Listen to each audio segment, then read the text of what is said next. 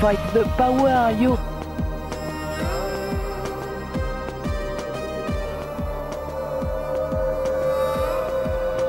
9h20, divorce.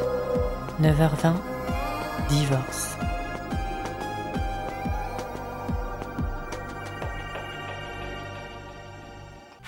Bienvenue à toutes et à tous sur euh, Radio Grenouille à l'occasion des 40 ans de la radio de ce bel anniversaire et la sortie du documentaire sonore 9h20 Divorce d'Emmanuel Vigier, ici présent à ma gauche. Nous avions très envie de discuter de journalisme et d'éthique, des femmes dans la radio, des questions de genre dans les médias hier et aujourd'hui parce que 9h20, c'est l'histoire d'un agenda qu'Emmanuel a trouvé dans la rue à Marseille. C'est l'histoire d'une enquête sur la vie d'une femme à travers les récits de celles et ceux qui l'ont connue de près. Parce que le personnage central du documentaire, Nathalie Sorlin, cette femme de radio hors cadre, punk, a été confrontée à tous ces sujets dans son travail, au point d'être lâchée d'ailleurs après une interview coup de poing par ses confrères et par le milieu de la musique. Alors comment dire, que dire et que s'autoriser à dire? On voulait parler d'homophobie aussi parce que là encore, dans le documentaire, il en est question et parce qu'on n'en a pas fini. Chaque jour, dans les médias, dans les dîners, dans la rue, des mots qui blessent, des phrases qui heurtent, des propos qui claquent sans pouvoir rendre la monnaie de la pièce. Alors, Comment répondre En tant que femme de radio, combien de fois ai-je été d'ailleurs confrontée à la solitude face à des réactions machistes, patriarcales de mes directions masculines? Voix trop féminine hein, en matinale, comprendre pas assez masculine, donc rassurante.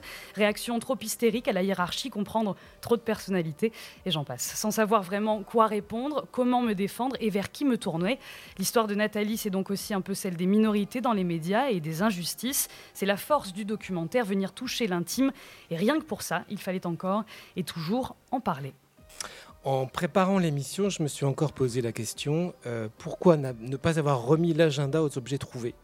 Pourquoi avoir tenu si fermement à raconter l'histoire de Nathalie Sorlin, femme de ma génération, journaliste musicale, radio et presse écrite, un nom, Vampirella, une figure sur la scène underground parisienne dans les années 80-90 Nathalie, elle est aussi connue, et c'est essentiellement cela que son identité numérique dévoile, pour avoir réalisé une interview d'un groupe de rap très célèbre, interview aux accents clairement homophobes, quel que soit le contexte de l'entretien et les modalités de sa diffusion, les modalités de sa retranscription et de sa, diffusion.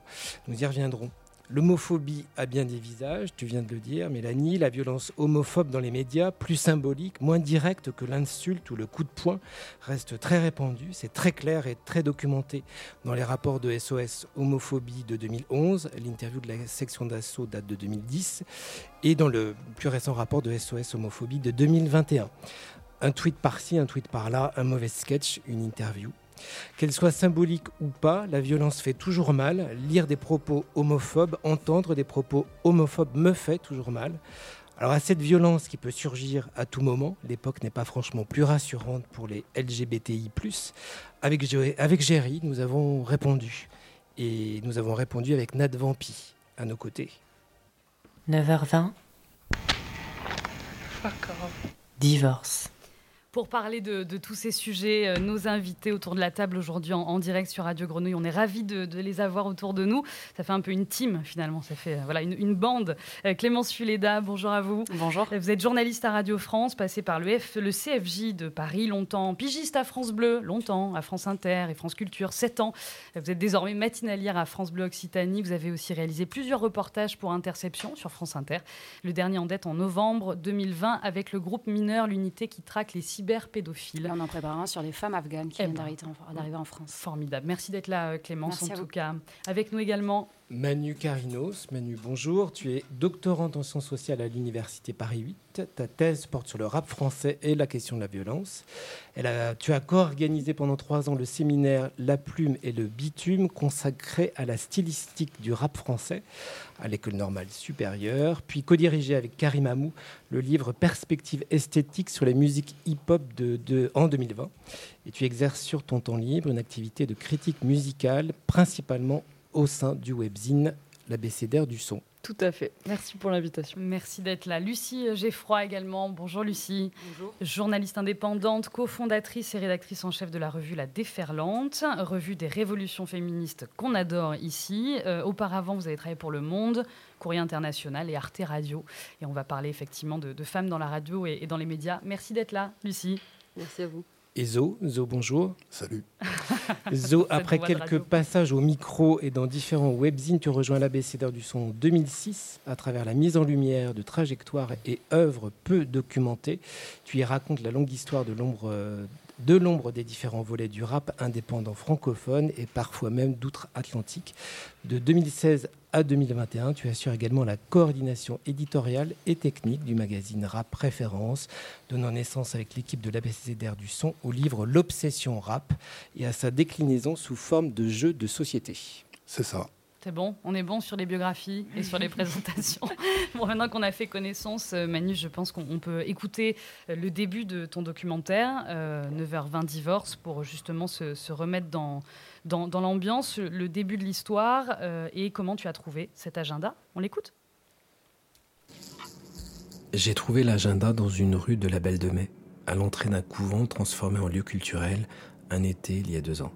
Je l'ai rangé chez moi dans une boîte en carton au milieu de cartes postales, d'images découpées dans les journaux. Les rares fois où j'osais le prendre en main, j'avais toujours la même impression, que je conservais les traces de la vie d'une femme qui avait divorcé un jour à 9h20. Dimanche 3 septembre.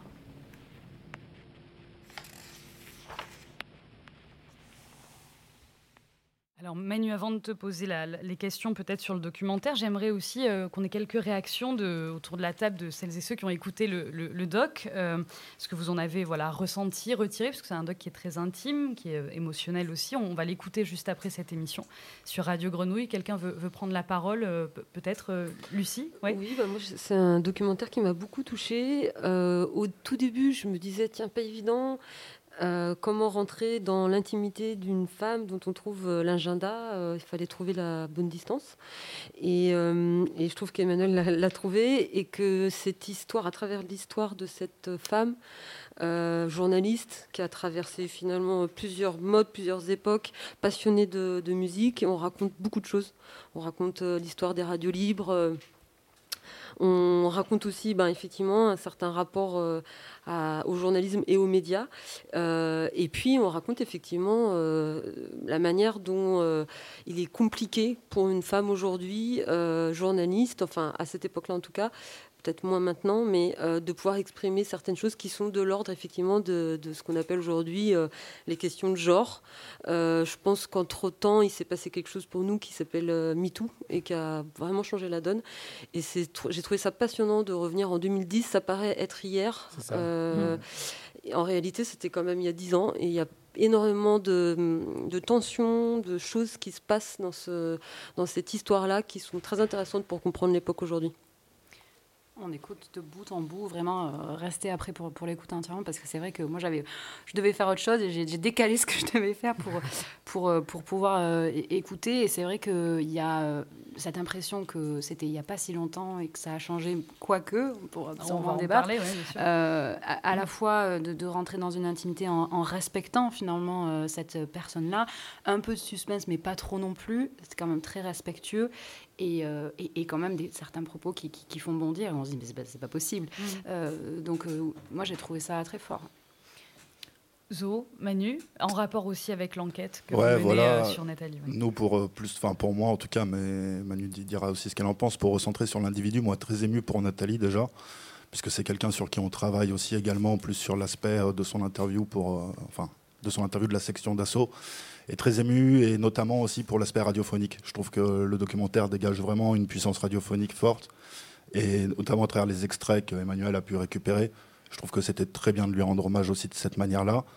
Et pour nous aussi, là, c'est très égoïste, mais c'était une bouée de sauvetage incroyable, parce que la mémoire numérique de Nathalie Sorlin est énormément, voire intégralement résumée à la section d'assaut. Et nous, dans notre article, c'est notre crainte, c'est de perpétuer ça. Et euh, en fait, que ce travail-là a été fait en parallèle d'une autre. Et euh, en plus, avec cet aspect radiophonique, ça a été hyper important pour nous. Et vraiment, enfin, moi j'ai été très touché, vraiment très touché. Son histoire aussi au-delà de, l'interview avec la section d'assaut. Euh, Manu, tu, veux rajouter, on va se dire tu en fait, je crois. Tu veux rajouter quelque chose? Non, complètement d'accord avec l'idée que c'était assez salvateur. Même nous, en fait, on travaillait sur cette question depuis juin 2020, en mm. fait, suite à un commentaire à un article qu'on avait écrit pour l'ABCDR du son sur les violences policières et le rap français ce que le rap français disait des violences policières. Et là, il y a ce commentaire de Stéphane Harvey, un ami cher et ex-collègue de Nathalie Sorlin. Qui est dans le doc. Qui est dans le doc. au début même. Ouais, carrément. Et, et, qui, nous, qui, qui, nous incite en fait à, à, nous approprier cette question. Et Covid, confinement, ça nous a un peu ralenti. Et euh, le documentaire, du coup, et le partenariat, on va dire, avec euh, Emmanuel nous a un peu permis de nous remettre et de nous remotiver euh, à travailler sur tout ça, en ayant la garantie que Nathalie ne sera pas encore et encore une fois résumée à cette on va dire, page un peu honteuse de l'industrie de la musique. Un peu beaucoup, oui. on entendra justement un extrait de la lecture de l'entretien de la section d'assaut. Euh, Manu, on vient d'entendre justement le début de ton documentaire, euh, produit par Radio Grenouille d'ailleurs, avec le soutien de la SCAM. Le début de l'histoire, comment raconter l'histoire, la vie d'une femme de, radio, puisque là on est sur, sur Radio Grenouille pour les 40 ans?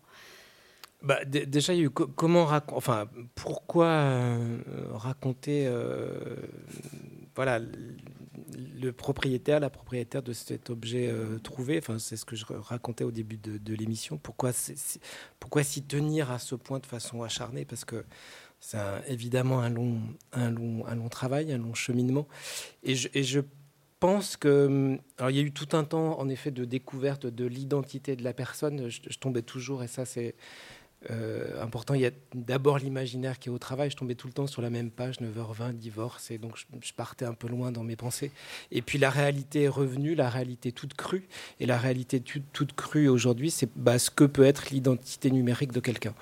Et euh, je, crois que j'ai été complètement sidéré de voir à, quel point un fait, euh, appelons-le peut-être un fait, divers, j'en sais rien, la rencontre entre cette journaliste et ce groupe de rap vient absolument euh, combler toute l'identité numérique de Nathalie. Et absorber presque. Donc je suis sidéré, sidéré à double titre aussi, parce que je lis aussi dans un premier temps les propos. Alors même si avec le temps, et notamment avec Zo et Manu, on va déconstruire un petit peu tout ce qui s'est passé autour de, cette affaire-là.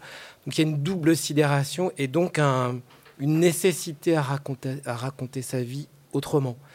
Mais néanmoins, au début, je n'ai que qu'un papier, enfin qu'un bout de qu'un agenda. Que tu as dans les mains. Un, voilà. Un, petit bout, enfin quelques, un petit livre en fait, avec des rendez-vous, mais qui m'intrigue beaucoup parce que c'est plein de rendez-vous musicaux, donc euh, et, quand même, alors je sais pas au bout de, je crois que je suis venu voir JB à Grenouille assez vite en me disant intuitivement, il s'agirait de construire un objet sonore. Je n'ai que du papier avec moi. Comment faire? Moi, d'habitude, je fais plutôt du cinéma documentaire, donc euh, il y avait une nécessité à se déplacer.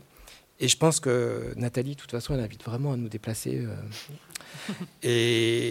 et, au fil des rencontres, et ça c'est assez merveilleux, tous les hasards qui font qu'on est aujourd'hui autour de cette table, au fil des rencontres, et notamment grâce à Stéphane Hervé, que vous avez cité tout à l'heure. Stéphane m'appelle en me disant Je crois que j'ai un copain qui à Marseille a un carton de cassette qui appartenait à Nathalie. Et là, à ce moment-là, en effet, j'ai accès à tout un tas d'archives sonores. Et, donc là, oui, l'objet sonore euh, s'impose. On va écouter Nathalie puisqu'on en parle oui, oui, oui, parce que, depuis, des, depuis quelques oui, parce Que quelle, émotion vive quand enfin j'entends sa voix. Et je pense qu'à l'écoute du documentaire, et vous le verrez tout à l'heure en, l'écoutant ou plus tard, on, voilà, on est ému effectivement d'entendre cette voix qui traverse, qui traverse les, ondes, euh, extrait donc d'une des émissions radio, je crois que c'était sur WFM, je ne suis pas tout à fait sûre, on va vérifier, de Nathalie Sorlin.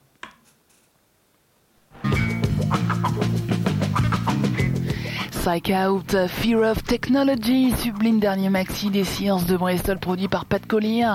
Les Sears ou l'un des groupes cracking des Ramones, pas étonnant puisqu'ils ont joué ensemble à Paris la dernière fois à l'Élysée Montmartre. Les Sears en ce moment même en tournée au Japon et bientôt dans les bacs puisque le second opus est prévu en mars 91. Nathalie Sorlin, donc qui parle musique, euh, évidemment. Je me tourne vers, euh, vers vous deux, Clémence, euh, Lucie.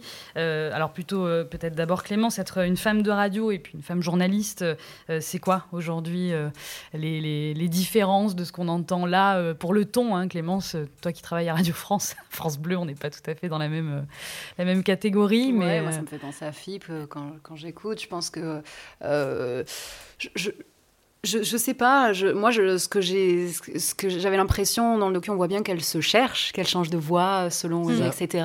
Et je pense que, je pense que on, on- on se cherche aussi euh, toujours quand on fait de la radio et que si des fois, en tout cas en journalisme, moi, je vois, j'avais tendance beaucoup à me, me formater, me pour essayer de, de copier, pour me sentir légitime. Et Petit à petit, je me trouve, en aussi. fait. La Oui, question bah, ça, moi, je, je suis de Béziers, dans l'Hérault, et on me faisait mettre un stylo dans la bouche au début pour, pour pas avoir l'accent, ouais. Donc euh, voilà, c'est sûr que c'est... Tu l'as craché le stylo ou euh, tu as refusé ou pas? Non, non, pas du tout. J'étais en école, j'ai pas, j'ai pas craché, mais plus, plus tard, oui, je me suis acceptée. Mais je pense que ça, se, se trouver, il faut aussi être entouré de, de gens bienveillants pour, euh, pour trouver euh, qui on est. Alors en plus, quand on est une femme, oui, moi, je, je me prenais, je pense, beaucoup plus de remarques que mes collègues masculins, c'est sûr.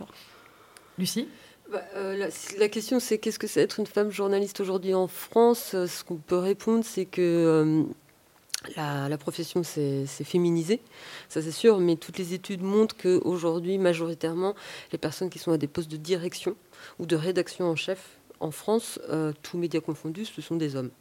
Euh, donc à partir du moment où on a dit ça, on peut comprendre beaucoup de choses aussi sur bah, les rapports de pouvoir qui peuvent se jouer à l'intérieur de n'importe quelle rédaction. Et donc, des difficultés potentielles que peuvent, euh, que peuvent rencontrer les femmes à, euh, à parler de certains sujets, à imposer aussi euh, une vision des choses. Et c'est en partie en, en ayant ce constat-là qu'on a décidé de créer la déferlante, justement, de se dire que il fallait que euh, non seulement un média féministe de ce type, disons, émerge, mais qu'en plus il soit porté par, par des femmes pour, euh, et être dirigé par, par des femmes. Féminisé et précarisé. Oui, ça, on, on y ça va reviendra souvent aussi. ensemble. C'est ça. Ben justement, je, je continue sur, le, sur Nathalie et sur, euh, sur son, enfin, sa carrière. Que- quelles difficultés elle a rencontrées, Nathalie? Est-ce que vous avez pu, euh, justement, on, en- on l'entend assez peu dans le doc, au-delà du moment de l'interview de section d'assaut, mais oui, Bah, c'est- la de- précarisation c'est une de vie pige, de, de pigiste euh, euh, constamment. Je, pe- je pense que ça a été euh, peut-être un peu plus facile entre guillemets au moment où elle travaille à WeFM. Mais je pense que c'est le temps, le, le temps le plus facile entre guillemets. Mais sinon, si à un moment donné, on, on entend bien quand elle vit, quand elle travaille à Londres et qu'elle bosse dans un café. Enfin, voilà. Elle, elle, euh, et puis par ailleurs aussi, on l'entend à un autre moment. Et ça, c'est euh, Kezia, son fils, qui le raconte. C'est que la plupart du temps, elle n'a pas suffis- enfin, suffisamment de moyens pour payer, faire payer une, une garde. Ouais. Donc, ce qui explique euh, la présence euh, quasi constante de, de son fils euh, durant tous les temps d'interview. Kezia s'en souvient très bien. qui dit justement qu'il avait du, voilà, il était assis sur le canapé, euh, il avait Ouais. du soda gratuit, mais bon, il trouvait ça sympa, mais c'était quand même un petit, un petit garçon euh, qui suivait sa maman. Ouais, Manu Zo pour euh, l'histoire de Nathalie. En aussi. fait, on a rencontré euh, Eric Métou, qui était le rédacteur en chef de, de WeFM à l'époque, qui est d'ailleurs quelqu'un qui a une trajectoire assez atypique et, et qu'on peut aussi contester, mais c'est un autre sujet, Euh, et qui donc lui décrit vraiment WeFM comme euh, cette espèce d'aventure géniale et de bouillonnement unique de la radio libre. Et donc en fait, je pense qu'à ce moment-là, en plus Nathalie était jeune, euh, la précarité était, si tu veux, surplombée par la magie, voilà, du truc. Euh, où tu te dis, je participe à un truc, c'est tellement rare, c'est une chance incroyable que, bon, je le fais. Et après, effectivement, il y a eu la réalité du journalisme qui s'est installée, la réalité du pigiste dans sa carrière. Et là, effectivement, c'était très compliqué. Une chose importante aussi à rappeler, euh, c'est que Nathalie était une femme euh, qui, euh, au bout d'un moment, a vécu seule avec un enfant. Euh, donc, c'est ça aussi. C'était finalement elle, son enfant et le boulot. Et c'est un boulot, mes, mes confrères ici en parleront mieux que moi, qui est aussi très compliqué à concilier avec euh, des horaires normaux, un emploi du temps euh, lambda, euh, je veux dire, de, mère de famille ou de père de famille. Donc, donc voilà, il y a aussi ça à prendre en compte et à avoir en tête. Je vois Clémence et Lucie euh, fortement opiner de la tête. Euh, Clémence, quand on dit oui, précarité, mère de famille, c'est ton cas, et en matinale, donc levé à 2h du matin. C'est ça, on arrive à 3h du matin à la radio pour prendre l'antenne à 6. euh, donc forcément, on ne peut pas s'occuper des enfants le matin. euh, on sait des fois, on- si on travaille en journée, on ne sait pas à quelle heure on va finir. euh, Et puis 7 ans de pige pour toi aussi, hein, à Radio Ouais. France. ouais. Que, Ouais, de, partir de à droite à CDD, gauche. de pige. Donc, euh, donc euh, oui, jamais savoir où est-ce qu'on est la semaine d'après. Euh, après, c'est très spécifique à Radio France, mais je pense que de toute façon, euh, dans, toutes les, ra- dans toutes les radios, voilà, on est très peu payé pour une, pour une journée de pige. C'est, si c'est 70 euros brut, on est content. Donc, euh, donc forcément compliqué. Et on s'accroche en se disant qu'on va finir par être intégré. Cette magie-là aussi, elle joue, que Zo évoquait? Alors, euh, je pense que je, ça dépend, je pense, des antennes, ça dépend, je pense, où on est. Je, je, je pense qu'on se sent chanceux en fait euh, de faire de la radio, de parler dans un micro, etc. Et que certains employeurs s'en servent pour nous faire oublier la précarité dans laquelle on vit en fait. Mais euh, ce bouillonnement-là de WFM, moi, je suis pas sûre moi d'avoir euh, d'avoir vécu ça. Après, c'est différent Radio France et Radio Libre. Après, il y avait il y a aussi la magie portée par euh, Vampirella. C'est-à-dire qu'elle elle, elle- elle a aussi, elle crée aussi un, elle est aussi un personnage. Il y a un personnage de la nuit. Elle est aussi DJ au boucanier. Donc il y a tout cet environnement-là euh, qui, à cette époque, à mon avis, est plus magique que Mhm. par la suite. Complètement, ouais. Est-ce que la profession euh, reste euh, plus précarisée aujourd'hui chez les femmes? Lucie? Lucie Alors, je- pff, difficile de répondre à cette question. Euh, je- enfin, ce qui est sûr, c'est que très régulièrement, les collectifs, les associations de pigistes euh, remettre, euh, essayent de remettre à l'ordre du jour le fait que, euh, ben, par exemple, les, les tarifs de pige restent excessivement bas, qu'il n'y a pas, pas de, de système comme dans l'intermittence du spectacle, ou quand il y a des périodes plus compliquées, où on peut moins travailler pour X raisons, il n'y a pas de compensation. Donc ça, ce sont des choses qui sont qui sont souvent euh, qui, sont souvent débattues Euh, et puis régulièrement il y y a- des, effectivement euh, sur les réseaux sociaux des pigistes qui, euh, qui, interpellent, qui s'interpellent les uns les autres en disant bah voilà telle rédaction il ne faut plus travailler avec telle rédaction parce qu'elle sous-paye il y a ce hashtag paye ta pige notamment qui essayait de faire émerger cette question de la précarité des pigistes qui je pense reste quand même très très répandue malheureusement. Il y a une vraie solidarité quand même entre pigistes, mais je pense un des problèmes aujourd'hui, c'est que quand on est pigiste, il faut savoir qu'on est considéré en fait comme un salarié en CDI, et aujourd'hui de plus en plus d'employeurs essaient de faire signer des contrats d'auto-entrepreneurs Ah beaucoup moins protecteurs, où vous du coup vous ne cotisez pas de la même manière, voire pas du tout. Euh, et le combat aujourd'hui il est là, et beaucoup aujourd'hui de jeunes pigistes acceptent d'être auto- auto-entrepreneurs s'ils vont se dire sinon on n'a pas de boulot, mais du coup en fait ça précarise encore plus la profession. Et la difficulté de s'organiser aussi au point d'être mal vu, hein, d'être blacklisté, ça on l'entend souvent. C'est pas évident aussi de Oui, parler d'une voix. euh, Si on est appelé et qu'on refuse un contrat, ça peut nous, nous- nous porter préjudice. oui. Et pour le coup, c'est pas propre au journalisme, mais c'est une tendance globale À la euh, dans recherche aussi. société. La recherche, c'est exactement pareil. Le- je le sais parce que je suis vacataire en ce moment. Ouais. Euh, mais euh, je pense aussi tous les systèmes Uber euh, et compagnie. Mm. On, est, on arrive dans une situation où euh, notre revendication, c'est juste d'être salarié. Ouais. C'est même plus de défendre nos droits de salarié, c'est juste de devenir salarié. Et donc ça touche, oui, euh, la culture, le journalisme, comme d'autres choses. Et effectivement, statistiquement, les femmes sont plus touchées, comme Ouais. toujours, toutes choses égales par ailleurs que les hommes. On va euh, justement rester sur la, voix de Nathalie et puis entendre celle de Stéphane Hervé, qui est un proche, euh, un ami proche hein, de, Nathalie, euh, justement sur cette question aussi de la norme, parce que c'était une journaliste hors norme, comme Stéphane la, définissait. On va un peu s'interroger là-dessus aussi. Extrait.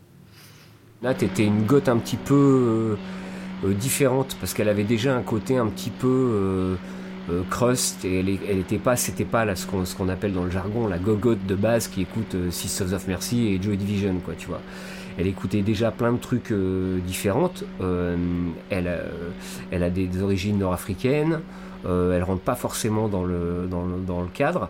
Et euh, elle est déjà vachement dans le, dans le trip. euh, tu vois, changer de couleur de cheveux, les piercings, euh, tout ça et tout. Elle est déjà un peu hors cadre par rapport au boucanier. hors cadre, hors cadre, hors norme, euh, on peut le dire aussi. Euh, on voulait justement s'arrêter un instant euh, là- là-dessus. Emmanuel Zo, vous avez aussi travaillé sur une partie de la biographie de Nathalie Sorlin. On y reviendra. Qu'est-ce que ça vous évoque un journalisme hors cadre? Voilà. Parce que l'ABCDR du son, c'est un peu un média hors cadre, enfin carrément même d'ailleurs.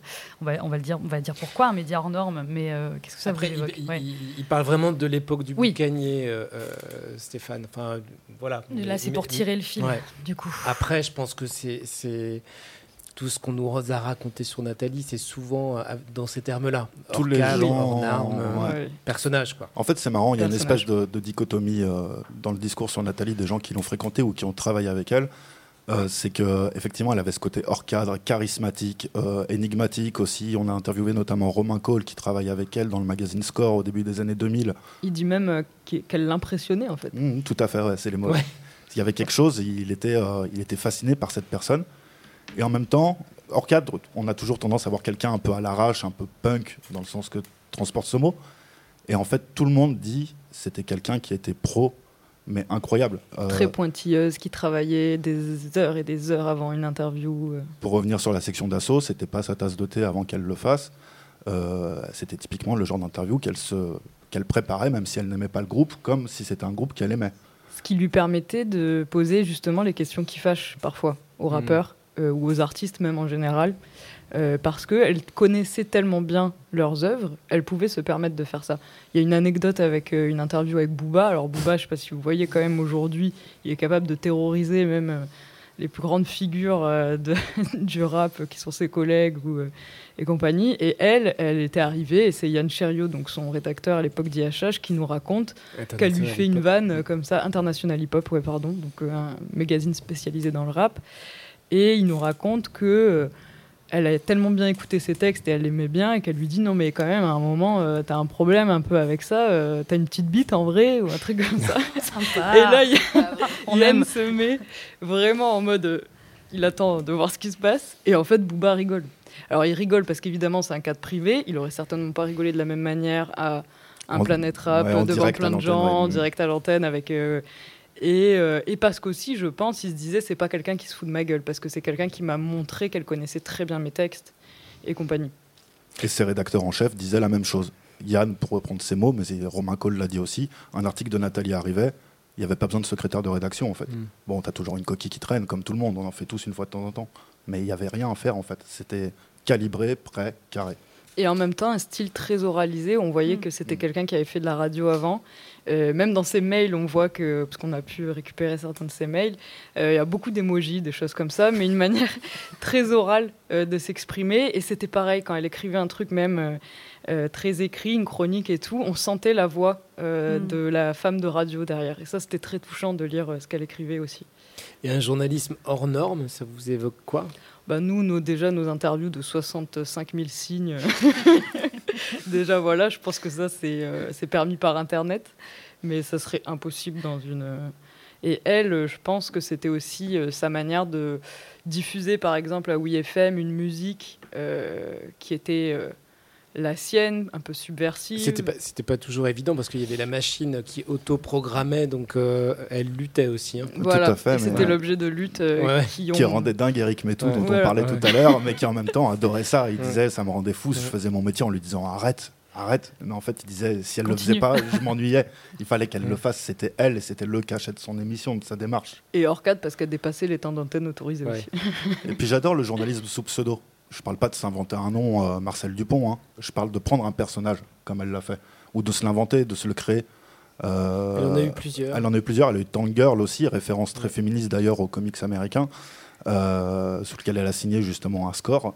Et ça, je trouve que c'est génial parce que sans vouloir faire. Euh, tout le monde va toujours dire Hunter S. Thompson, le gonzo journalisme, etc., qui est un super journalisme hors cadre. Mais pareil, s'inventer un univers et, instaurer, et la radio est un média génial pour ça, en plus, un espèce de. De euh, ouais, viens, t'es dans la famille. Comme si le journaliste te prenait sous l'épaule et qu'il t'amenait dans les catacombes de Paris dans les années 70 ou 80 ou dans les free parties de Londres euh, au début des années 90. Il y a un truc aventureux et et un peu, pas mystique, mais qui, crée quelque chose de très spécial et qui dépasse un peu le journalisme tout en permettant d'en faire euh, d'une manière, je trouve, hyper riche. Et ça, j'aime beaucoup aussi dans cette démarche qu'elle a eue, en tout cas au début de sa carrière, mais qu'elle a gardée. Elle a longtemps écrit sous pseudo quand même. Mm. On parlait. Oui, Clémence Oui, j'avais une question. Est-ce que justement vous avez, euh, euh, vous tous identifié, euh, comment dire, quand le micro s'allume, ce qui devient de son personnage et ce qui est vraiment elle et justement son évolution dans les différents personnages? Est-ce que c'était, c'était toujours ou pas la même Nathalie? Enfin, comment vous bah, l'appréhendez ça? en fait, dans les différents, différentes archives auxquelles j'ai pu avoir accès, et c'est ce que tu disais tout à l'heure, il y a plusieurs Nathalie. Mais je pense que ça dépend aussi du média pour lequel elle travaille. Elle s'adapte malgré tout, même s'il y a de la lutte à WeFM. Euh, tu vois, il y a des extraits dans une radio qui doit s'appeler 20 sur 20, où le ton est complètement euh, autre, où euh, tu vois, elle, passe un morceau de John Zorn qui est très très long, assez limite dans son contenu. donc il y a plusieurs Nathalie, mais comme tu le disais, Zo, elle a eu plusieurs pseudos, donc plusieurs personnages. Euh, quasiment pendant toute sa carrière. Après, il y avait une idée, je trouve, qui revenait quand on pense Tangirl, Vampirella.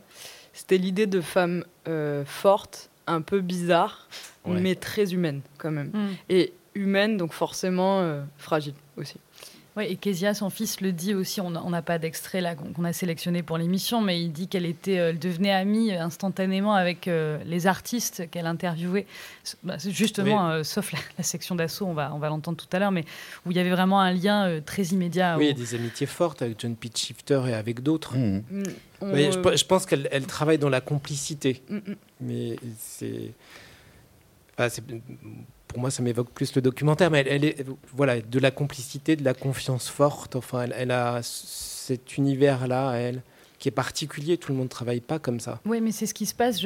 C'est intéressant le terme que tu emploies, Manu, de complicité. Je, je regarde Lucie et la déferlante. On a l'impression que dans votre euh, revue, c'est exactement ce qui se passe. Il y a une complicité à la fois de l'équipe de rédaction et puis des, des invités. Moi, j'aime beaucoup cet entretien croisé que vous faites là entre euh, Pomme et j'ai oublié Nadège. Euh, voilà, comédienne et chanteuse, et où elle se pose elle-même des questions. Donc l'invité devient finalement la, mmh. journaliste aussi à ce moment-là. C'est un mmh. climat que vous, vous maintenez dans la déferlante oui, bah en tout cas, ce, dont on est persuadé, c'est que euh, c'est plus intéressant quand on, se départit, disons, d'une position un peu surplombante, euh, qui est celle qu'on apprend aussi un peu dans les écoles de, de, journalisme.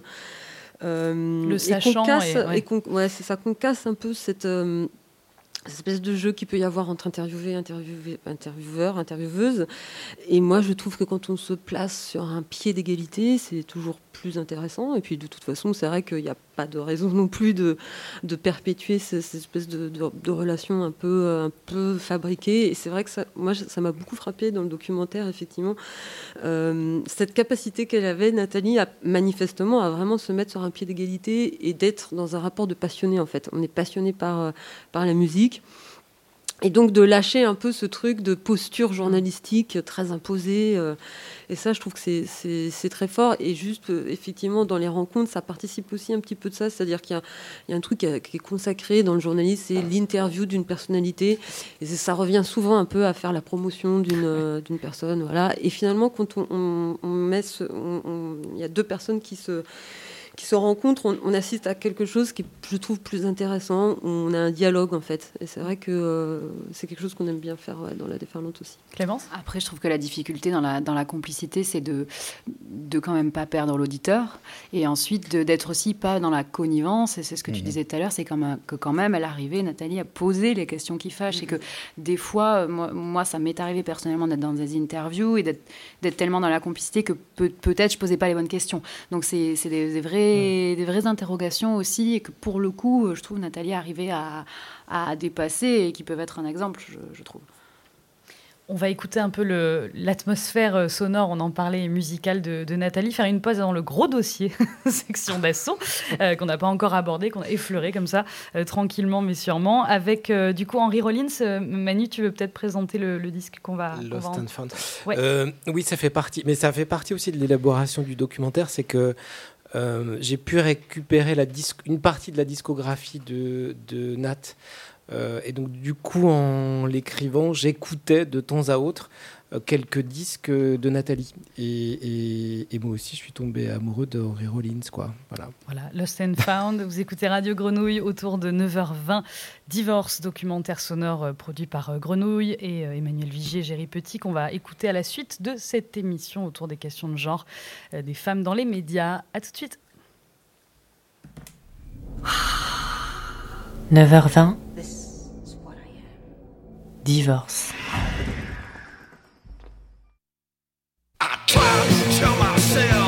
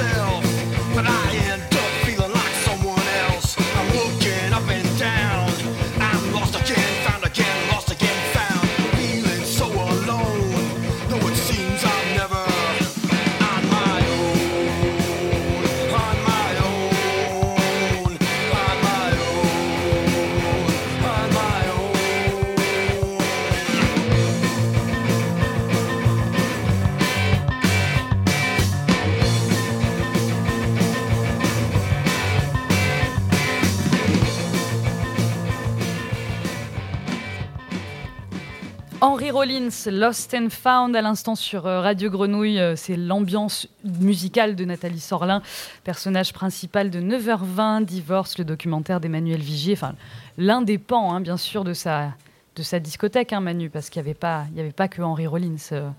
Il n'y avait pas qu'un Rollins. Euh, Chose importante aussi à dire sur comment on écrit un documentaire, ça s'écrit aussi avec euh, d'autres. Euh, C'est-à-dire que moi, j'étais pas tout seul et il s'est écrit avec Jerry Petit, un musicien et créateur sonore, dans un échange constant.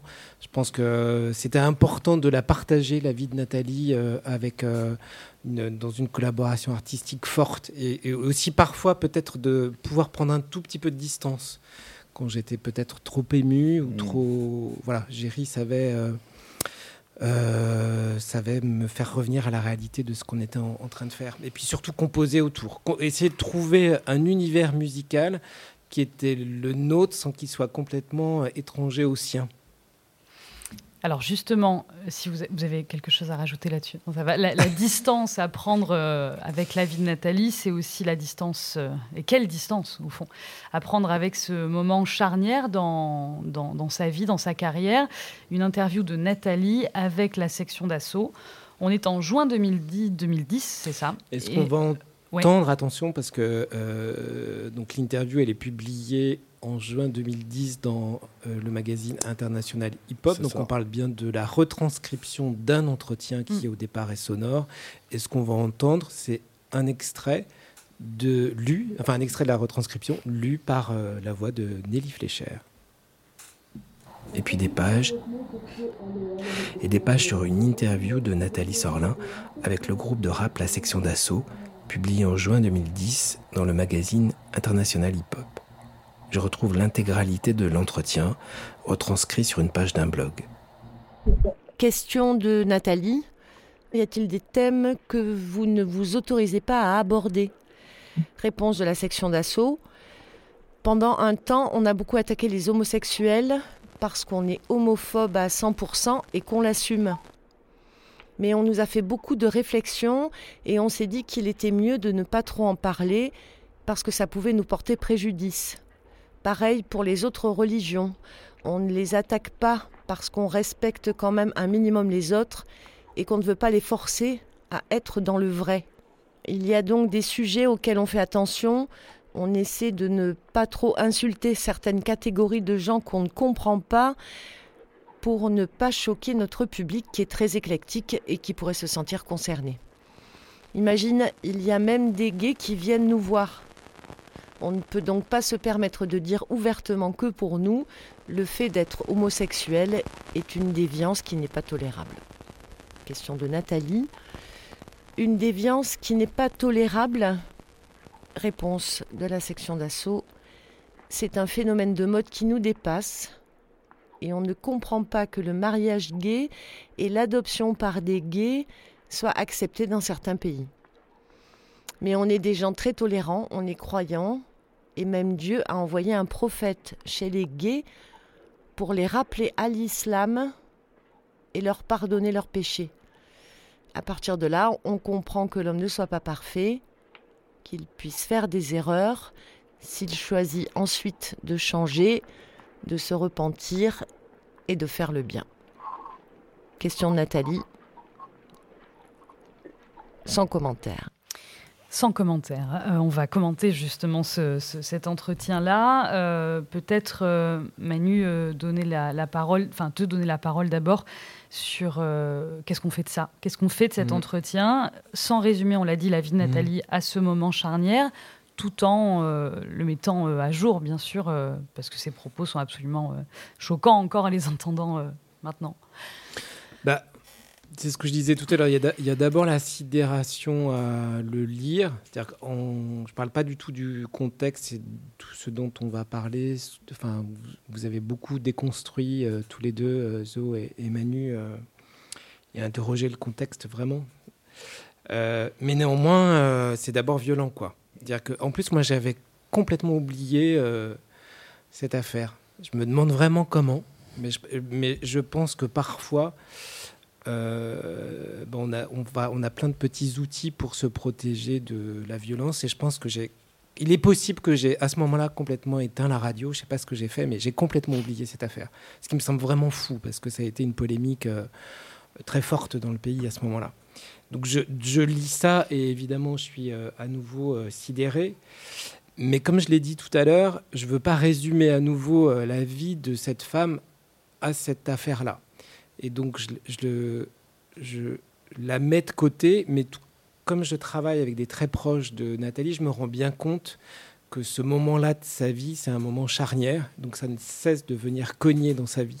Et finalement, ça ne cesse de venir cogner dans le documentaire sans pour autant que moi j'enquête très, euh, de façon très euh, fouillée sur, euh, sur l'affaire. Parce que pour moi, ce qui était important, je crois, c'est que je puisse saisir les conséquences de la rencontre entre Nathalie et la section d'assaut. Et je pense vraiment que c'est euh, euh, gens très proches, cette communauté euh, d'amis autour de Nat, pouvaient, eux seuls pouvaient le dire et me l'ont dit. Bah, ouais. et, et- et je pense que ça, c'était assez essentiel en fait. Justement, ju- on a choisi un extrait de Ziggy, qui est une très proche de Nathalie, qui, qui donne euh, la couleur un peu de, des conséquences de cette interview avec la section d'assaut. Écoutez.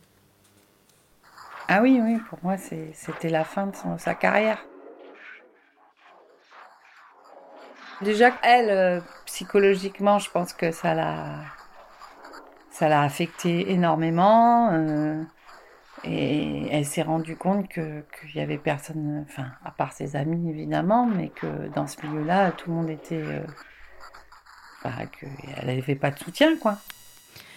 Voilà, on l'entend très clairement, avec beaucoup d'émotion encore dans, dans- la voix. Je vais donner la parole aussi à Lucie et Clémence sur ses propos et sur les conséquences, mais peut-être euh, Zo et, Manu, vous avez euh, beaucoup enquêté précisément sur ce moment avec l'ABCDR du son.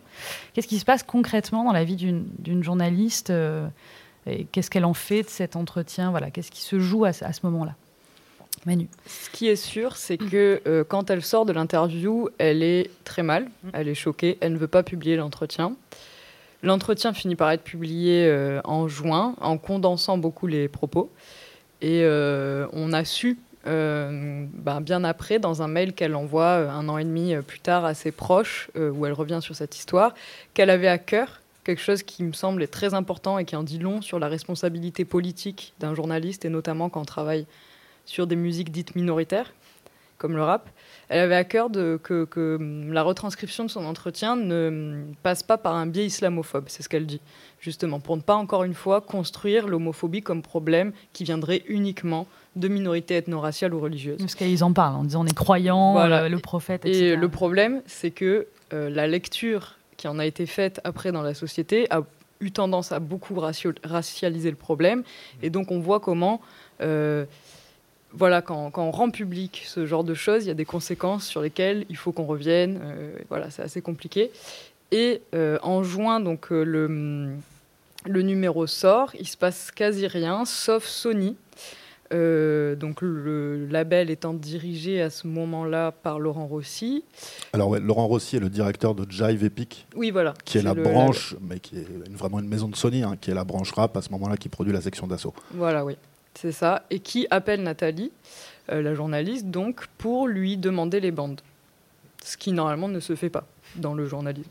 Et là, on touche à quelque chose, je pense, d'assez important, qui est la précarité, encore une fois, a fortiori, euh, dans euh, la presse spécialisée, culturelle. Euh, voilà, effectivement, quand c'est un petit magazine comme International Hip Hop, on peut se permettre de faire ce genre de demande. Quand il y a un lien et un flou aussi fort euh, entre, la diffé- entre promotion et journalisme, on n'arrive pas trop à faire la différence des fois entre ce qui est un auxiliaire de promotion et un journaliste dans la presse musicale, très souvent. De plus en plus, De même. plus en plus, ouais, aujourd'hui. Euh, on peut se permettre ce genre de choses. Et c'est vrai que les journalistes à qui on en a parlé étaient, étaient choqués de cette demande. Mais la polémique, elle, euh, n'explose qu'en septembre. C'est-à-dire que euh, quand le magazine sort, évidemment, il n'y a pas assez d'audience. C'est un petit, voilà, une, audience assez restreinte en fait, internationale hip-hop. Et euh, donc euh, l'affaire et la polémique n'explosent qu'en septembre. Et donc on a beaucoup enquêté euh, sur ça avec Zo. Et notamment, on a trouvé. Donc là, grosse coupe.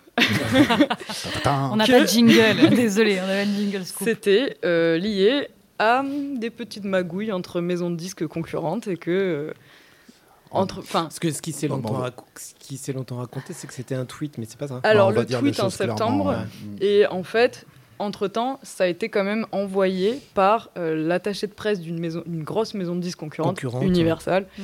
euh, un attaché de presse d'Universal qui a envoyé euh, cet extrait d'interview à tout son carnet d'adresses dans la presse généraliste, etc., au moment où la section d'assaut s'apprêtait à faire sa grosse tournée, euh, pour en gros dire, euh, voilà, en Regardez, sachant ils ont dit qu'Universal... ça, euh, allez, allez lire cette interview, il y a un problème avec ce groupe. Alors que ce soit parce que l'attaché de presse en question a été réellement choqué, ça je veux Mm. bien le croire, hein. je veux bien croire qu'il était honnête- honnêtement et sincèrement choqué. Bon, le fait est qu'il vient d'une euh, maison de disques concurrente, donc ça, ça ressemble beaucoup Ouais, à des petites guéguerres, à une petite stratégie, même si je pense que les choses sont, sont toujours un peu plus mitigées que ça. Et pour l'anecdote, euh, même si ça fait très théorie du complot, il ne faut pas le prendre comme ça, mais Universal signera le fameux Maître Gims, donc le rappeur le plus connu de la section d'assaut, euh, deux ans plus tard en tant que producteur, puisque Sony n'avait pas réussi à verrouiller l'exclusivité avec ses artistes sur la production, mais seulement sur auteur, artiste, interprète. Ok. Voilà, Voilà. donc c'est tout, enfin, c'est pas à cause de cette histoire ou grâce à cette histoire, je ne sais pas comment il faut le dire, évidemment, que Maître Gims a été signé chez Universal, mais ça montre les, ce qui se passe dans les coulisses de l'industrie de la musique qui sont tous sauf glorieux. On va, on va revenir aussi euh, sur, euh, sur les propos. hein. Euh, Eux-mêmes, je, je crois que Lucie et Clémence, vous aviez des réactions. J'avais une question Ouais. sur est-ce qu'elle a envoyé les bandes? Oui. Oui, Lucie, c'était la même C'était question. la même question. oui, oui. et- Elle les a pas envoyés, on est venu les récupérer chez elle, ce qui est aussi euh, assez violent, Ah ouais. euh, dans le sens où, euh, en gros, ils lui ont mis la pression et ils ont envoyé un coursier euh, dès qu'elle a euh, un peu craqué. Oui, mais ouais, d'accord, oui, ok, on vous envoie un coursier. C'est ce qu'elle raconte elle, et euh, c'est accrédité par tout son entourage.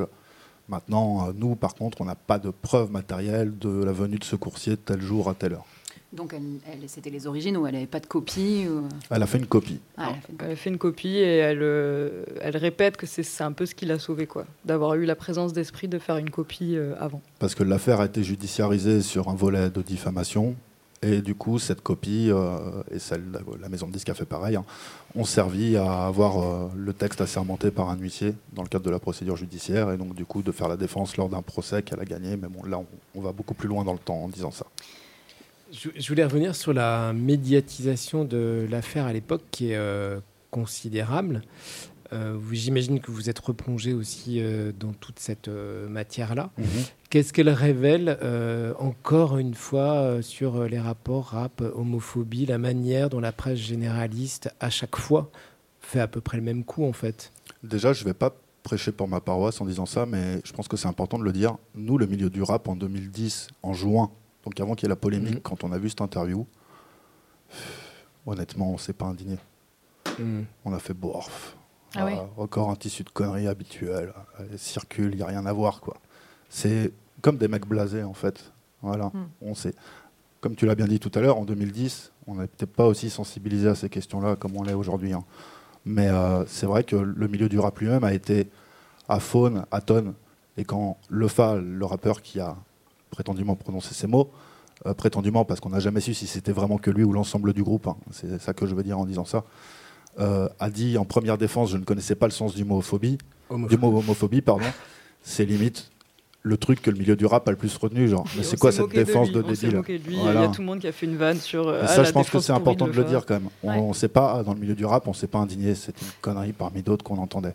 Au niveau du traitement journalistique, c'est très simple. Euh, Il y avait ce billet où on y allait quand même très fort parce que c'était du rap et Mm. que c'est soi-disant un groupe de banlieue, ce qui n'est pas. C'est un groupe de Paris intramuros. Euh, et en tout cas, pour le rap à Paris, ça a du sens. Euh, et donc, euh, clairement, on sentait quand même qu'il y avait ce billet-là. Il y avait le billet politique aussi des municipalités qui s'en mêlent. Parce qu'à ce moment-là, ils font des concerts plutôt dans des SMAC qui sont souvent sous l'autorité ou quoi en lien Des des SMAC, des, sacs de- des salles de musique actuelles. Mm. Donc, euh, qui sont souvent sous l'autorité ou en lien avec la municipalité ou le département ou la région. Donc, beaucoup de municipalités s'en sont mêlées aussi. Euh, et euh, il y a eu d'énormes débats que la presse, a, à mon sens, pas assez suffisamment relayés, au sein même aussi des associations de défense des droits LGBT. Ça veut dire que certains voulaient que le groupe soit boycotté, interdit d'antenne, etc. D'autres, au contraire, disaient non, il ne faut pas les interdire, ça va encore creu- creuser encore plus le fossé. Il faut organiser des concerts sous conditions. Et à côté, il y avait évidemment l'industrie culturelle qui disait mais on ne peut pas être les censeurs. Euh, c'est pas notre métier en fait. Nous programmateurs, on n'a pas à décider qui vient, qui vient pas dans les salles, etc. Et d'autres qui disaient si si, nous notre politique dans la salle, c'est d'interdire tel groupe, etc. La plupart des salles qui ont interdit le groupe l'ont réaccueilli sans problème deux ans plus tard. hein. Je tiens quand même à le préciser aussi. Oui, quand ils étaient disques de platine, tout ça. Mm. L'une des lignes de défense de la section d'assaut, c'est un tweet aussi. Euh, on, on en écoute l'extrait, euh, Manu, Mhm, oui. éventuellement, Ouais, pour rester. C'est un peu, c'est un peu en, en deux temps. Je, je tiens Ouais, quand même à préciser qu'il y a une grande absente dans toute cette effusion médiatique. Et c'est assez fou euh, quand on prend un peu de recul. Absence totale de, de la voix de Nathalie. Alors, je ne sais pas si vous, vous avez su si oui ou non elle a été approchée par des journalistes. Je n'en suis vraiment, vraiment pas sûr. Euh, Peut-être potentiellement, parce qu'on a trouvé un, un- un assez beau, enfin un papier assez juste beaucoup plus tard du Nouvel Obs qui, qui retrate un- un- re- re- euh, raconte un petit peu ce qui s'est passé plus justement. Mais visiblement, personne ne s'interroge sur les contextes de, de l'entretien, sur qui l'a fait, comment elle, elle a reçu euh, cette violence-là. Enfin, et ça, c'est assez fou. Enfin, c'est une espèce de leçon de journalisme après coup euh, qui peut nous sacrément nous interroger aujourd'hui, quoi. Oui, tous les acteurs impliqués dans la polémique euh, admettent qu'ils n'ont pas pensé à la journaliste en fait. Même Louis Georgetin, du coup le militant qui va euh, du CRAN, donc euh, une association euh, de défense des droits LGBT et tout ça, va lui euh, admettre. Non, c'est vrai qu'on n'a pas pensé à impliquer par exemple la journaliste fait, dans la dit, médiation. ouais, il me l'a dit aussi. Voilà. euh, Tous les acteurs disent ça et euh, le fils euh, de Nathalie nous a dit quelque chose. Il nous a dit mais je ne suis pas sûr que ma mère aurait en fait eu envie d'être Ouais. d'être exposée. Et il a rappelé notamment ce, aussi ce journalisme sous pseudo, le fait de se créer des personnages et tout. Et je pense qu'elle aimait aussi de culture musicale. D'ailleurs, ça se voit dans ce qu'elle écoute. Le côté un peu, euh, excusez-moi pour l'anglicisme, mais undercover, sous-marin, euh, contre-culture, culture underground. Voilà, je pense qu'elle aimait bien ça. Et je suis pas sûr qu'elle aurait été ravie d'être mise en lumière, par exemple, dans les débats avec les associations, etc. Je pense qu'elle avait tout envie, sauf de revoir le groupe. Ce qu'il faut préciser aussi, c'est quand ces propos sortent, il n'y a aucune perche tendue. Elle évoque la façon d'aborder les sujets de société. Elle n'est pas là, oui, j'ai entendu dans vos chansons que vous disiez ceci ou cela. C'est vraiment une question très vague. Et c'est le groupe qui, lui, déboule et sort tout ce qu'on a pu entendre tout à l'heure à l'antenne euh, dans le documentaire d'Emmanuel. Donc ça, c'est très important. Et Nathalie, en fait, ce qu'elle voulait, c'était garder son honneur de journaliste, qui a été remis en question, on va l'aborder. Et ensuite, et surtout, euh, c'était aussi garder son boulot, en fait. Parce que quand on commence à être blacklisté par une major, en France, il y a cinq majors. Donc déjà, ça fait un cinquième, ça fait 20% de boulot en moins, éventuellement. Et ça peut vite aussi euh, devenir contagieux. Sachant qu'elle écrivait des bios, par exemple, pour des artistes de Sony avant. Ça, Mm. c'est on l'a vu dans sa, dans sa biographie. Donc euh, forcément, il y a une perte d'argent euh, considérable. Et pour le coup, ça, on l'a constaté que après, euh, Jive, donc euh, du coup, le, le label en question qui avait la section d'assaut, euh, ne fait plus d'interviews, ne fait plus d'artistes en couverture, de médias euh, où travaille Nathalie. Alors ça aussi, elle est lâchée. Et là, je reviens, euh, je- ça me fait penser à la déferlante aussi, et le, le numéro qui est encore en, en librairie en ce moment. Lucie, c'est la, la, hum, tribune de Pomme, donc chanteuse et musicienne, notamment dans le mouvement MeToo euh, Musique euh, également, euh, qui, euh, où elle le dit, Pomme, dans, l'entretien, quand j'ai fait cette tribune en disant que j'avais été harcelée, violentée, etc., bah, bah, j'ai pris des risques, en fait, d'être lâchée, encore aujourd'hui, par le milieu de la musique et, le reste. Oui, bah, en fait, moi, ça m'évoque plusieurs choses. Pour revenir juste sur euh, l'histoire de, Nathalie Sorlin, euh, ce qui me frappe en fait euh, dans cette histoire-là, effectivement, c'est le lâchage, quoi. C'est-à-dire, c'est quelqu'un qui a fait son travail de manière quasi irréprochable. Enfin, et j'ai l'impression qu'à aucun moment, par exemple, une rédaction en chef assume soutien, ouais. en fait euh, euh, assume euh, les conséquences de la publication euh, de cet article. On revient aussi peut-être, ça revient aussi à cette question qu'on évoquait tout à l'heure, le fait qu'elle je ne sais pas si elle était pigiste encore à ce moment-là, si elle avait ce statut-là, mais de fait, en étant, euh, en n'étant pas intégrée dans une rédaction, euh, une journaliste prend énormément de risques, puisque finalement, elle a été pointée du doigt, elle a été la- un peu la bouc émissaire de cette histoire-là, dans une histoire qui l'a totalement dépassée. quoi. C'est-à-dire qu'ensuite, tout- ce qu'on évoque par ailleurs, et qui sont aussi quelque chose d'intéressant à analyser, euh, les, les biais euh, islamophobes, les biais racistes, enfin, toutes ces questions de l'articulation entre l'homophobie, effectivement, euh, bah, toute l'opinion publique qui s'empare en fait de ces questions-là avec, euh, euh, énormément de, bah, de biais, encore une fois, ça lui échappe totalement. Quoi. Et ça, c'est le fait, je dirais, de aussi de beaucoup de, de, de, euh, de faits divers ou de, faits médiatisés qui tout d'un coup euh, ça, ça- ça part dans d'autres sphères. Donc ça c'est vrai que c'est euh, c'est à la fois enfin, c'est effrayant en fait. Il y a quelque chose d'absolument effrayant et mais je trouve intéressant de s'y repencher justement pour essayer de, comme vous le faites d'essayer de déceler, de comprendre le mécanisme, comment on, comment on en arrive euh, effectivement à, à ça au-delà de la question purement intime de la vie de, de Nathalie.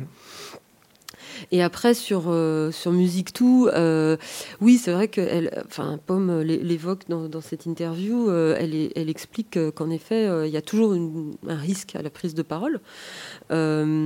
Et finalement, c'est aussi toute la, la, riche- enfin, la, la force de, de nos mouvements de prise de parole collective.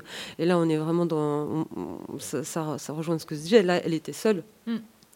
Tandis que quand l'addition en fait euh, de, de, témoignages rend le témoignage beaucoup plus fort. C'est euh, effectivement dans le phénomène de musique tout, on, a vu que quand une personnalité comme Pomme prend la parole, ça, ça, ça en, en provoque d'autres et, euh, et finalement ça permet de, euh, bah, de faire bouger aussi les lignes dans, dans l'opinion publique. Alors qu'une Adèle Haenel, par exemple, quand elle a pris la parole, euh, notamment et au moment des Césars, euh, a clairement dit qu'ensuite elle avait beaucoup moins de, de propositions. Donc là, il y a quelque chose quand même qui euh, interroge aussi sur la prise de parole féministe, ou on l'appelle comme on veut, euh, là-dessus. Je sais pas, ouais. euh, Manu, C'est sûr, c'est sûr, Ouais. c'est sûr. Enfin, je- On, on écoute peut-être euh, un, Le sec- tweet. ouais, Ouais. un second temps de, de, de l'affaire qui est important.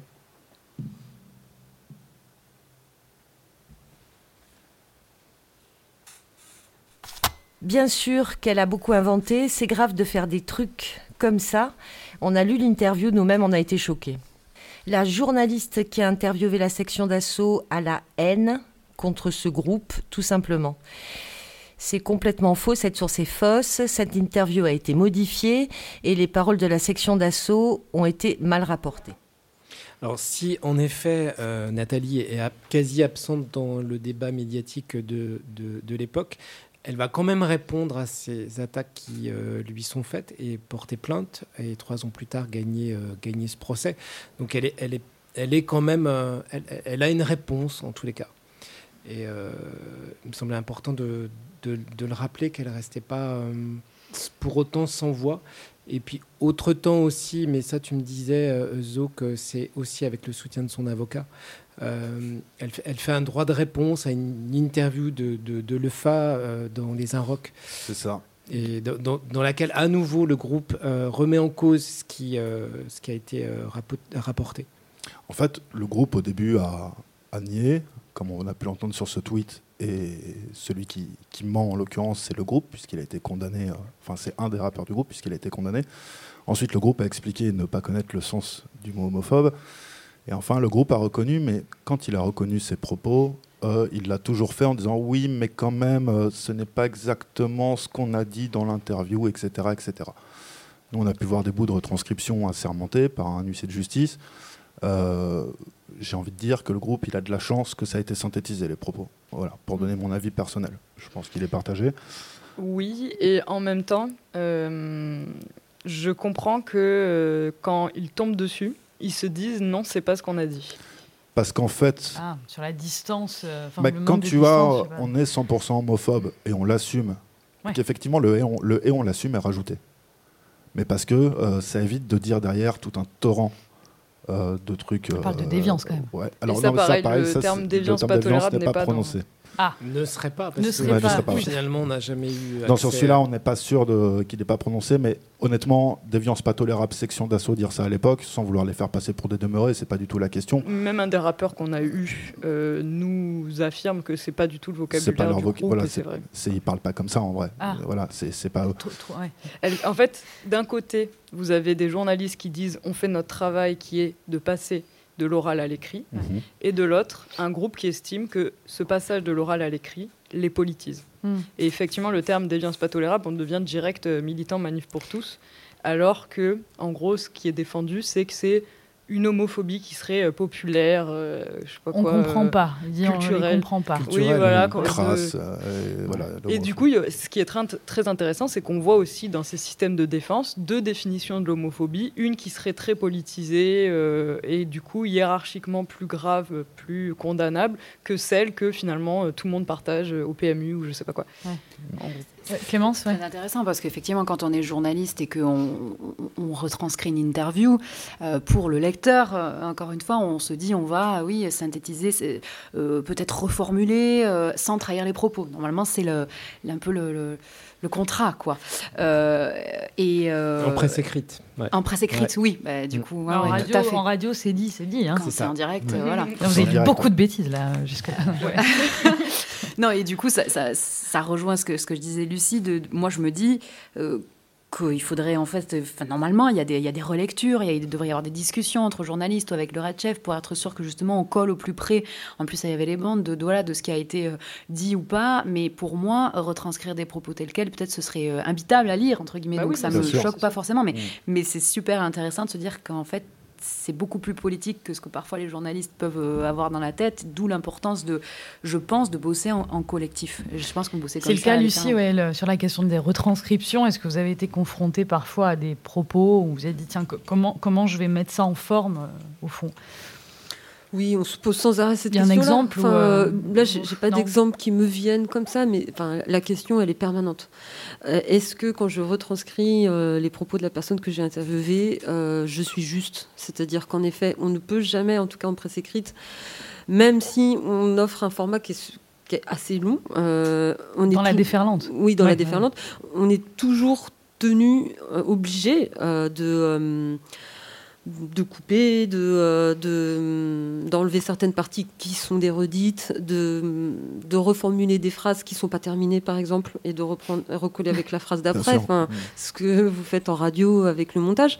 Mais euh, c'est c'est la même chose avec euh, des, des interviews. On, on remonte d'une certaine manière à l'écrit euh, des propos. Alors, moi, ce qui me vient aussi, alors c'est vrai que dans la déferlante, par exemple, on a euh, publié une charte au, tout début de, pour le, début de la première, euh, le, premier exemplaire, donc en mars, qui est sorti en mars, où on dit que euh, il n'y aura pas d'espace, par exemple, dans la déferlante pour des, des- propos islamophobes, homophobes, etc. C'est très très clair. Donc, moi, ce qui m'interroge ici, c'est- effectivement ce titre qui a une matière hautement inflammable, c'est-à-dire un groupe de rap euh, qui, euh, qui a des propos homophobes. Et comment, euh, à aucun moment, on se pose la question, ben, là, est-ce qu'il ne faudrait pas faire relire? Est-ce qu'il faudrait pas... Est-ce que c'est le lieu pour ça? Il ne s'agit pas de dire, ils l'ont dit, donc on le, on le publie. Enfin, il y a une vraie question aussi qui se pose pour les personnes qui sont interviewées.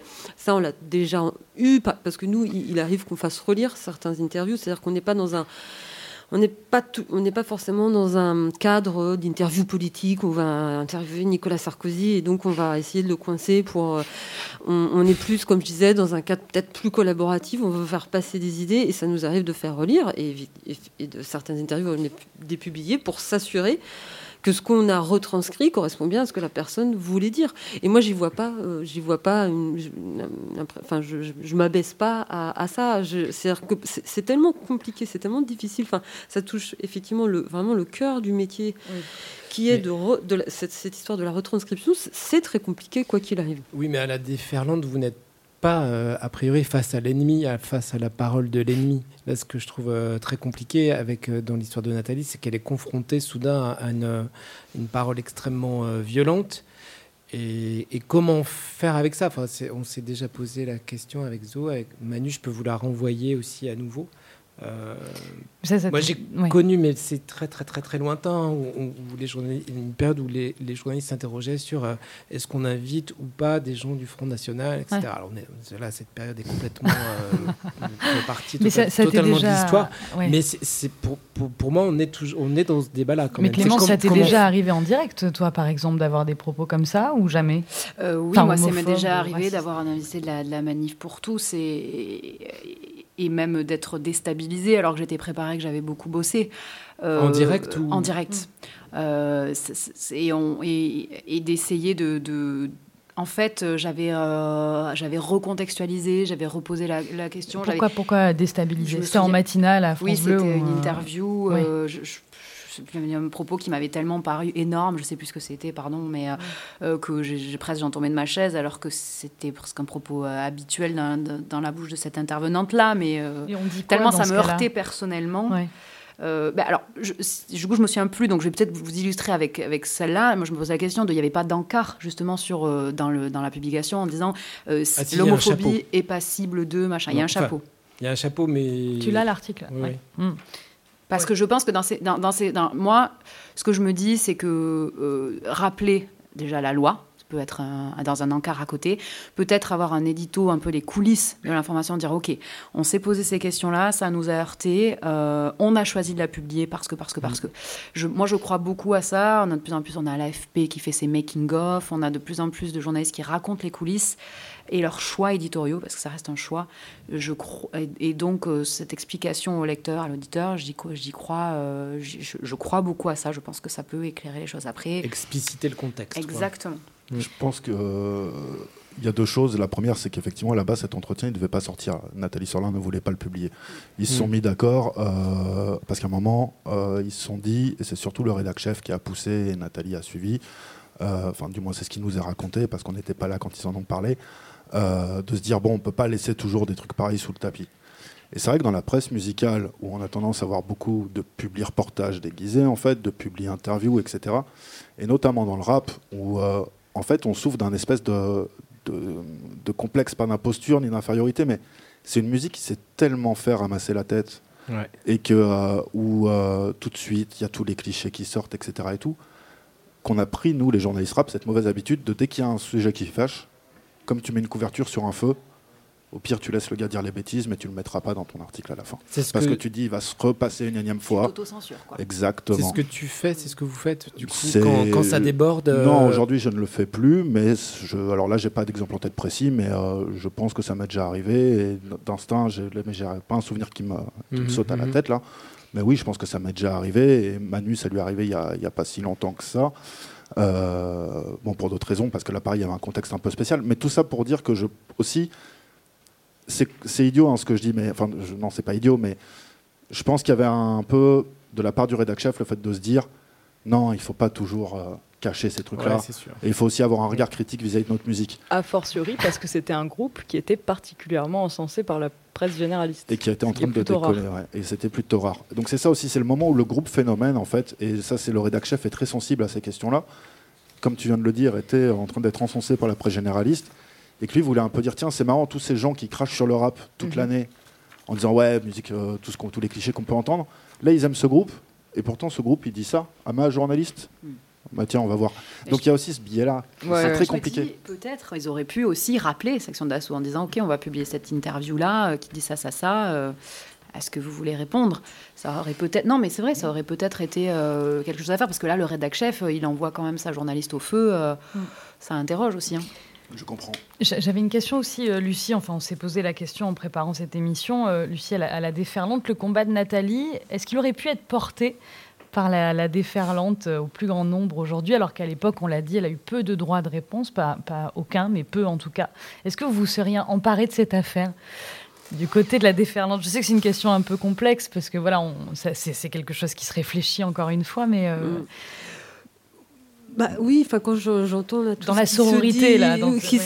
tout ce qui se dit autour de la table, je, je trouve que euh, c'est passionnant parce que ça pose, euh, ça pose plein de questions, ça ouvre plein de fils. Enfin, euh, il y a une rubrique dans la déferlante qu'on appelle Cold Case qui consiste à revenir sur un fait euh, Vous avez le prochain. de justice, voilà, euh, particulièrement médiatisé. Euh, bon, on, avait, on a commencé avec euh, l'affaire DSK pour le numéro 1. dans le numéro 2, on a parlé Rien de... que ça, bravo. Pour un numéro un. Euh, dans le numéro 2, on a parlé de, euh, du moment où euh, comment, euh, Baise-moi de Virginie Despentes a été censuré. Et à chaque fois, on essaie de se replonger dans le contexte de l'époque. Mais c'est pas tant une, une- une enquête sur, disons, euh, une enquête journalistique qu'une une enquête sur justement la polémique. Qu'est-ce qu'elle révèle? Qu'est-ce que les arguments en place? Euh, révèlent de euh, ou pas, hein, d'un espèce de basculement dans euh, le champ des idées, notamment pour les questions féministes. Là, par exemple, Baise-moi, c'était vraiment la question, euh, c'est un peu l'émergence de, de la, de la question du travail du sexe Et du porno, ouais. et Mm. du porno euh, dans les sphères féministes et comment et finalement ces questions-là aujourd'hui encore sont, sont posées et on essaie de voir à chaque fois à l'endroit de ces polémiques-là qu'est-ce qui se révèle et donc effectivement bah, typiquement, la question, en tout cas, la- l'affaire euh, section d'assaut, disons, elle est intéressante à, à plusieurs points de vue. Dans, dans ce, dans ce que, euh, encore une fois, dans ce que les arguments révèlent, comme on disait, enfin, effectivement, sur euh, les stéréotypes aussi qui peuvent être révé- révé- véhiculés pardon, à travers ce genre de, de polémique.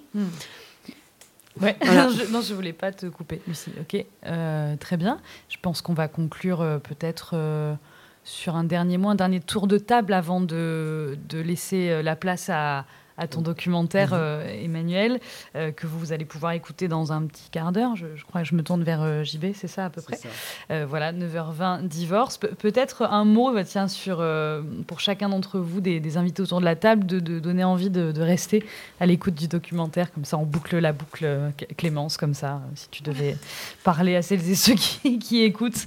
Pourquoi écouter la vie de Nathalie Au-delà de l'affaire section d'assaut, bien sûr? Ah bah oui, au-delà de ça, parce que comme le disait Manu, c'est pas du tout le, que le cœur de- du- du docu. Il faut rester euh, pour la voix, la personnalité de Nathalie, pour la musique euh, et pour euh, ouvrir cet agenda rose avec Ouais. elle. C'est vrai qu'il est rose. On l'a sur la table aussi, euh, Lu- Lucie. Et puis un petit mot aussi peut-être sur la déferlante qui sortira en décembre. Voilà, ça peut être bien, le docu et, le, et la revue. Ouais, bah, le docu, euh, moi, moi, personnellement, je connaissais pas Roline. Il faut, Henri Rollin. faut, faut écouter pour Roline, c'est passionnant. euh, ça- ça- c'est passionnant tout ce qu'elle raconte, euh, le passage vraiment là-dessus. La déferlante, donc le numéro 3 sur le dossier Se battre, est sorti le 16 septembre. C'est- la déferlante, c'est aussi une newsletter tous les 15 jours.